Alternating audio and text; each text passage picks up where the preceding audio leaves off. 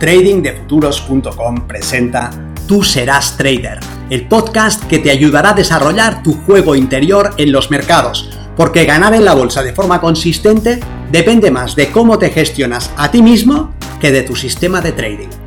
En este podcast encontrarás ideas y sugerencias prácticas con las que mejorar la mente con la que operas los mercados. Soy Vicens Castellano y será un placer que me acompañes. Si quieres más información sobre nuestros programas de entrenamiento para traders, visita tradingdefuturos.com.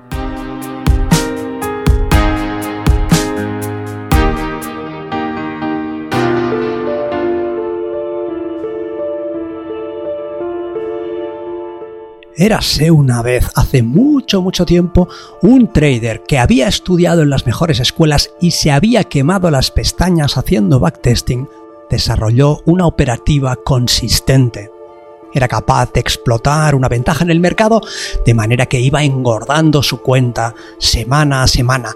Al ser muy comedido en la gestión de su capital, no incurría en riesgo de ruina y se regocijaba al ver crecer su capital. Había sido un camino más largo de lo que al principio anticipó, pero finalmente era capaz de analizar el mercado, esperar a que se presentase una ventana de oportunidad en la zona adecuada, apretar el gatillo y gestionar tanto la salida en beneficios como la salida en pérdidas. Hacía tiempo que vivía aceptando el hecho de que no le era dado predecir el resultado de una operación aislada más allá de una probabilidad, y eso le había supuesto un notable salto en sus resultados. Le asombró lo rápidamente que crecía su capital a interés compuesto. Y si bien es cierto que había empezado con una suma modesta, ahora manejaba una cantidad relativamente asombrosa. Un día, después de su ritual de preparación para la operativa en la sesión de Londres, que consistía en un poco de ejercicio físico, una ducha de agua fría, un par de cafés cargados y el trazado de las zonas y los momentos en los que su sistema le podría dar oportunidad de participar, sucedió algo aparentemente insignificante. Su sistema le proponía entrada corta en un retroceso. La narrativa del contexto era marcadamente bajista, pero no estaba claro si el precio reaccionaría en la zona más cercana o en la ligeramente superior. Él no quería quedarse fuera de una potencial caída que anticipaba podría llevarse los mínimos del mes, pero tampoco iba a entrar simplemente porque el precio llegase a la zona de trabajo. Tenía claro que una de las condiciones en su sistema era una confirmación en un marco más rápido. Y así se decía, si el precio reacciona en la primera zona y me da ahí la entrada, la tomaré. Pero si en vez de reaccionar a la baja sigue el retroceso y reacciona en la segunda zona, será en esta segunda zona en la que entraré corto. Si el precio no reacciona, cosa que me extrañaría, me quedaré fuera esperando un cambio en la estructura. Una agradable música de jazz sonaba de fondo mientras él prestaba atención al desarrollo del precio que, tal como había anticipado, se estaba acercando a la primera zona. Sin duda estaba reaccionando, lo que le daba pistas sobre el potencial interés vendedor. No quiero precipitarme, así que aguardaré a la confirmación tal como marcan los cánones, se dijo, y una vez el precio confirmó la reacción, se incorporó al movimiento corto, estaba dentro y el potencial recorrido a la baja suponía un bonito beneficio. El precio mostró el tipo de reacción bajista que era de esperar, lo que le agradó.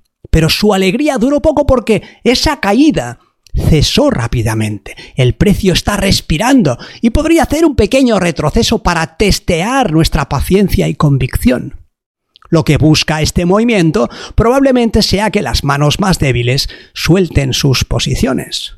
Yo conozco estos trucos, se dijo, pero la sombra de la duda se había sembrado en su mente y una pregunta malévola le comenzó a corroer si el precio sigue el retroceso en mi contra? ¿Es mejor que salga con full stop y entre de nuevo en la zona superior? ¿O me puedo ahorrar el stop y las consiguientes comisiones, y aguardar una potencial reacción en esta segunda zona. Ya sé que si no salgo y dilato el stop para aguantar ese retroceso, aumento mi riesgo. Pero no es menos cierto que si asumo la pérdida ahora y después unos pocos ticks más arriba debo entrar nuevamente en corto, habré de aceptar otra vez un nuevo riesgo que será, en definitiva, de una magnitud parecida a la suma de los stops de ambas operaciones. Pero en ese caso, me habré ahorrado las comisiones. Enfrascado en estos pensamientos, el precio siguió el movimiento en su contra y él vio como su mano cancelaba las órdenes de stop. Aguardaré una potencial entrada en esta segunda zona y aumentaré mis posiciones para aprovechar un precio medio más favorable, se dijo. Y efectivamente, cuando el precio llegó a esta segunda zona y mostró un claro compromiso bajista, confirmando la entrada, él aumentó sus posiciones a sabiendas de que asumía un riesgo mayor al que establecía su sistema. Tengo claro lo que hago, pero es una oportunidad por la que bien vale la pena luchar. Una vez dentro del mercado, se relajó al ver que el precio se movía a la baja y para mitigar una cierta tensión psicológica decidió alejarse de la pantalla y prepararse una nueva taza de café. El aroma que salía de la cafetera le llevó a la selva colombiana y recordó uno de los viajes más bonitos que había realizado pero sus ensoñaciones fueron interrumpidas por un mal presagio. Su mente había disparado una señal de peligro. Sentía que algo iba mal, así que salió precipitadamente de la cocina para regresar frente a la pantalla y en el interín entendió lo que su subconsciente trataba de comunicarle.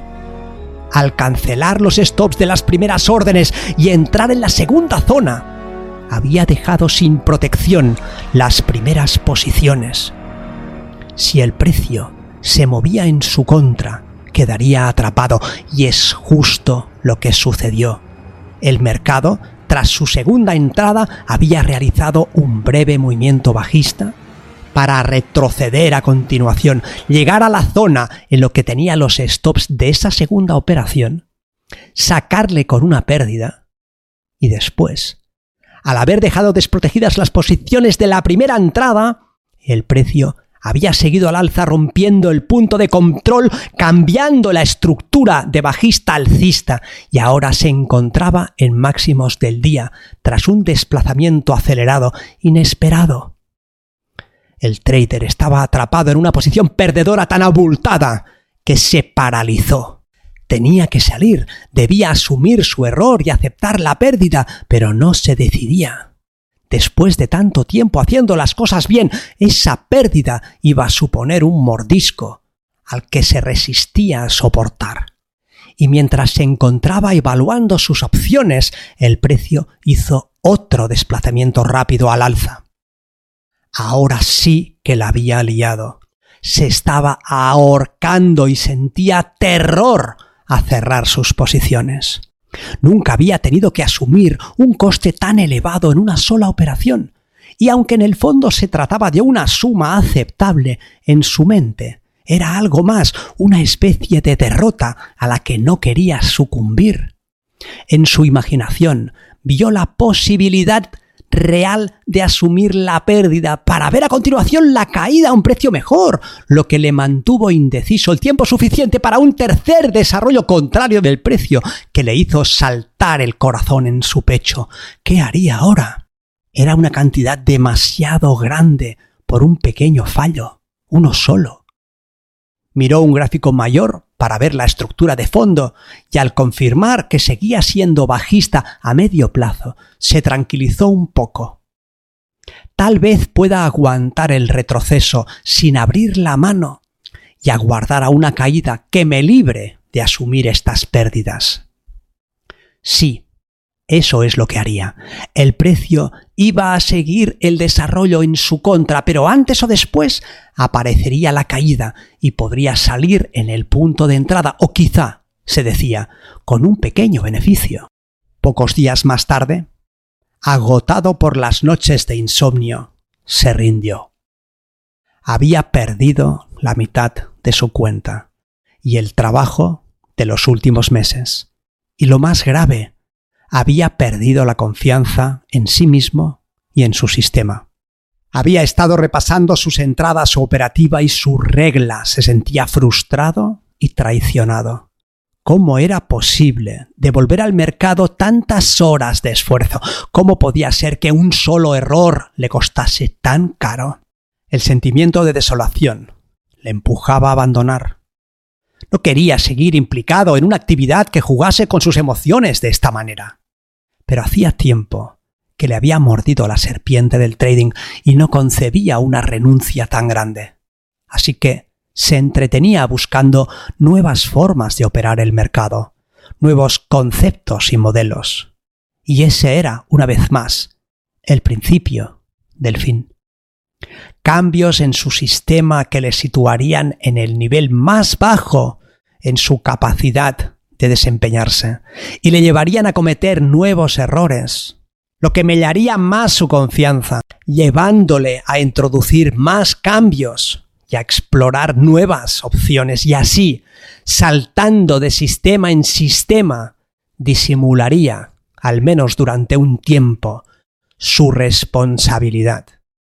¿Es que acaso era el sistema lo que estaba fallando? ¿No tenía suficiente conocimiento? ¿Le faltaba información? ¿O más bien lo que necesitaba era trabajar sobre su autocontrol? Todos podemos cometer un error pero dejar que el error perdure es nuestra responsabilidad. Sin la capacidad de hacer lo que debe ser hecho, nunca estaremos blindados ante la posibilidad de vivir una experiencia parecida. Y si debemos vivirla cuando antes suceda, mejor.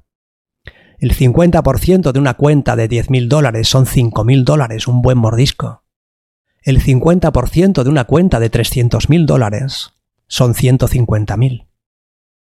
Lo más pernicioso de este caso no es cometer un error, ni tan solo que el error haya costado una pérdida de la mitad de la cuenta.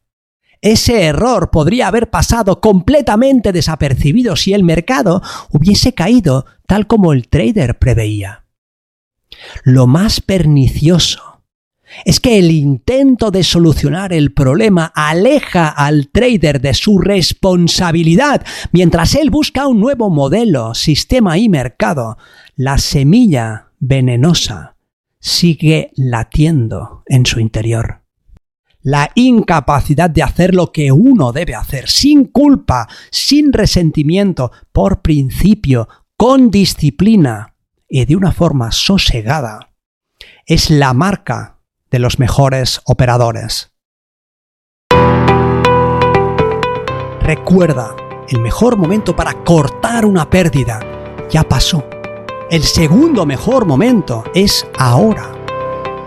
Pero el precio podría regresar y dar una mejor oportunidad. Sí, pero también podría escapar en un movimiento direccional y bloquear tu capacidad de responder. Si te has equivocado, sal. Puede que el mercado haga más adelante lo que anticipas, como puede ser que no lo haga, pero tu operativa no se basa en deseos y sueños, sino en principios sólidos e inquebrantables. Nuestro amigo de la fábula puede ser tú. Es mi deseo que te pongas en sus zapatos ahora para que reflexiones sobre el mejor curso de acción para ti antes de que sientas las balas silbando a tu alrededor. Nos vemos en el mercado. Si quieres mejorar tus resultados como operador, aprende el sistema Milenio y entrénate con nosotros en tradingdefuturos.com.